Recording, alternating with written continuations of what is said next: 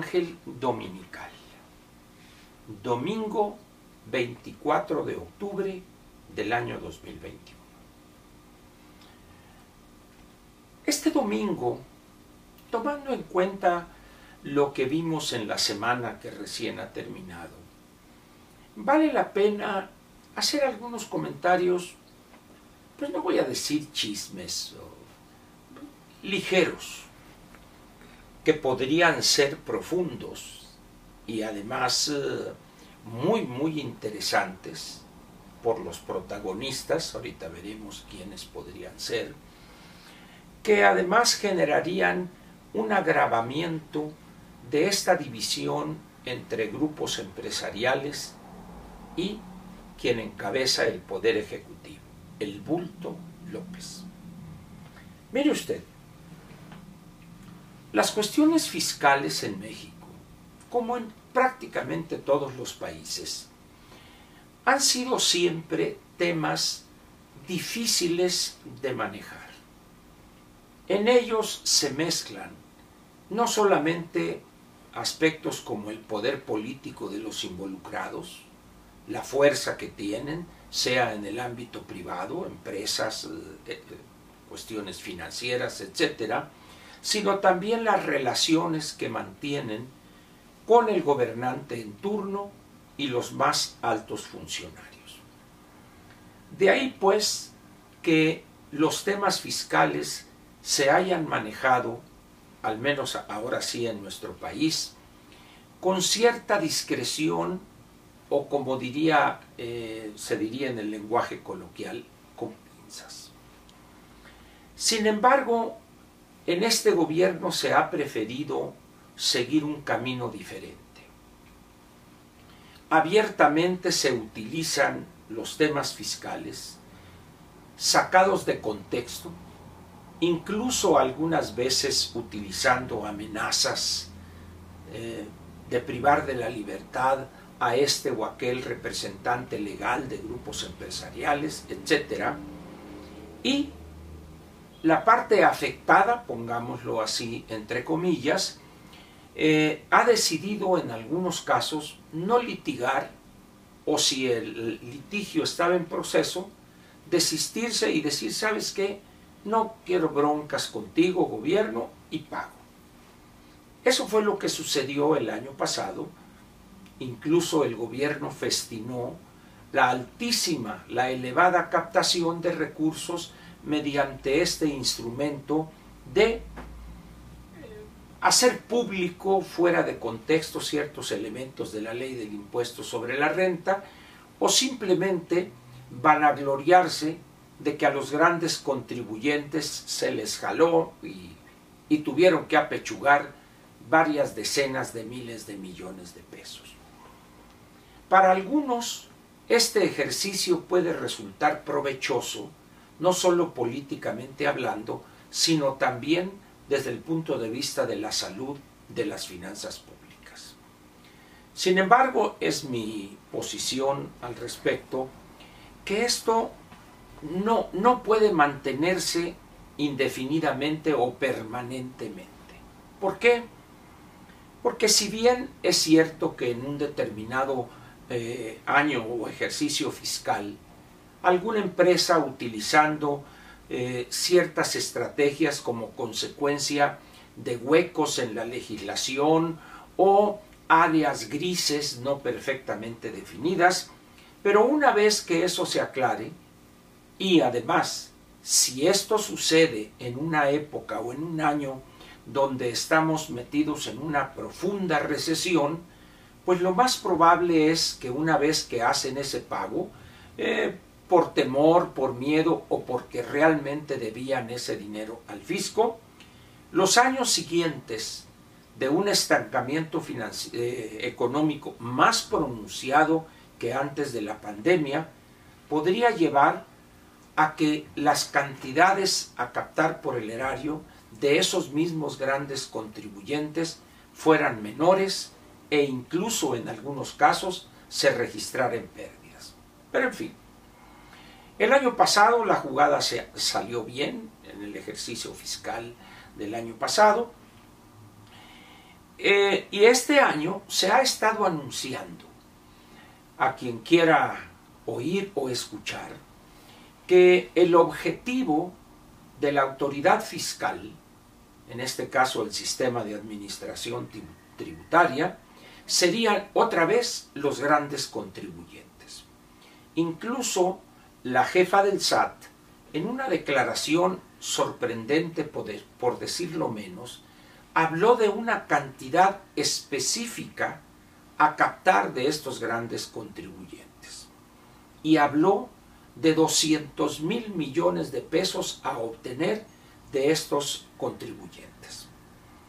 Esto fue a contrapelo de lo que el secretario de Hacienda y el subsecretario, subsecretario habían anunciado antes de una reforma fiscal, algunos diputados federales ya habían mostrado su aceptación de la misma y de repente una autoridad secundaria, en este caso como es la jefa del SAT, porque debemos recordar que la responsabilidad en esta materia recae en el Ejecutivo Federal de proponer cambios a la ley de ingresos o a la ley del impuesto sobre la renta y es al legislativo el que corresponde autorizar los cambios que considerar inconvenientes o útiles incluso.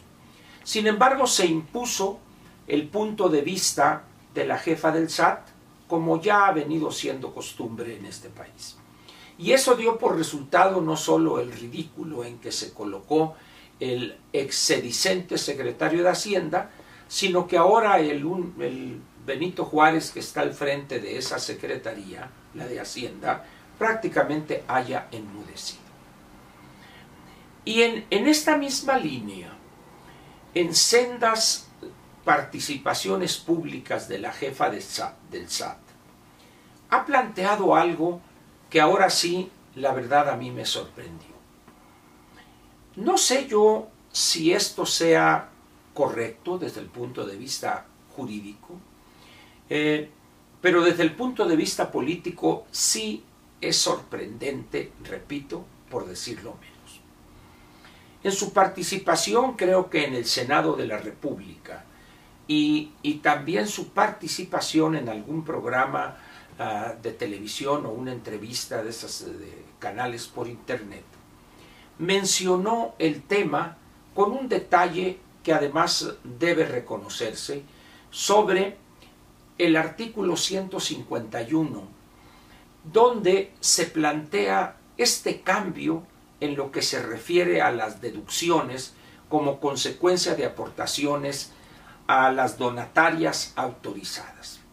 Y ella aclaró de una manera que hay que reconocerle como matemática, que es de una manera muy precisa, que esto tenía que ver solamente con personas físicas, pero el trato en materia de donaciones a las personas morales permanecía sin cambio. Y fue más allá y dijo que esto afectaría a lo más a 50 personas físicas. Y aquí es donde viene lo interesante. Dijo, y serían afectadas siete personas de una misma familia por las grandes cantidades que han deducido utilizando el recurso de donaciones a donatarias autorizadas. Y en ese momento, los malpensados, que son millones en este país, empezaron primero a preguntarse y después a contestar, ¿quién es esa familia de la cual siete integrantes dedujeron cientos de millones de pesos? Y en ese momento empezó a aparecer el apellido de la familia Slim. Y en ese momento las cosas ya cambian de carácter. ¿Por qué? Porque al mismo tiempo el presidente en una mañanera hace dos o tres días, o hace dos días, habló más de la cuenta y por supuesto sin el menor conocimiento jurídico el presidente, de la revocación, del análisis, de consideración, de la concesión a América Móvil, o vamos a decir a Telmex, pues, para ponerlo de manera coloquial, con la empresa que se identifica con esta familia.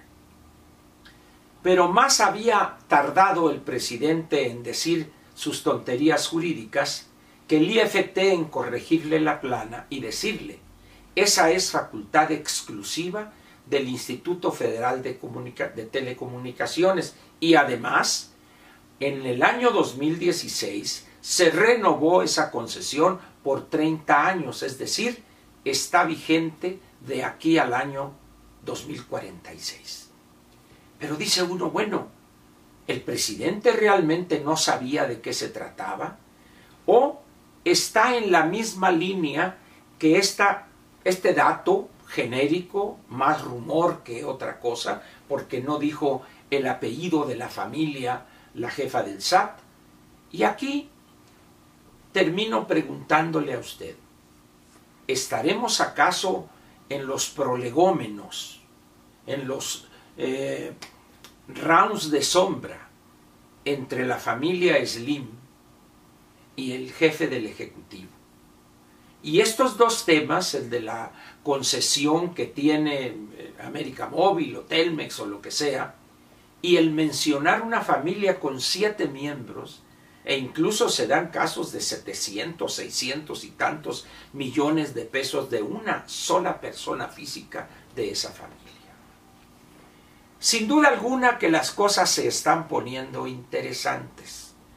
Tal parece que la actitud del presidente, del bulto López, ante la crisis de falta de recursos y la desesperación consecuente, lo único que está buscando hacer, en vez de corregir la gobernación pésima, absurda que está intentando continuar llevando a cabo, ha preferido el golpeteo, la división y el enfrentamiento con quien de una manera u otra es el principal grupo empresarial en México, que es la familia Slim. ¿En qué terminará esto? será un pleito más que luego se juntarán a echar un cafecito y algunos tamalitos de chipilín o será un encontronazo de trenes que sin duda afectaría la situación económica del país. ¿Qué piensa usted? Por lo pronto muchas gracias y lo espero mañana donde comenzaremos una nueva semana. Gracias.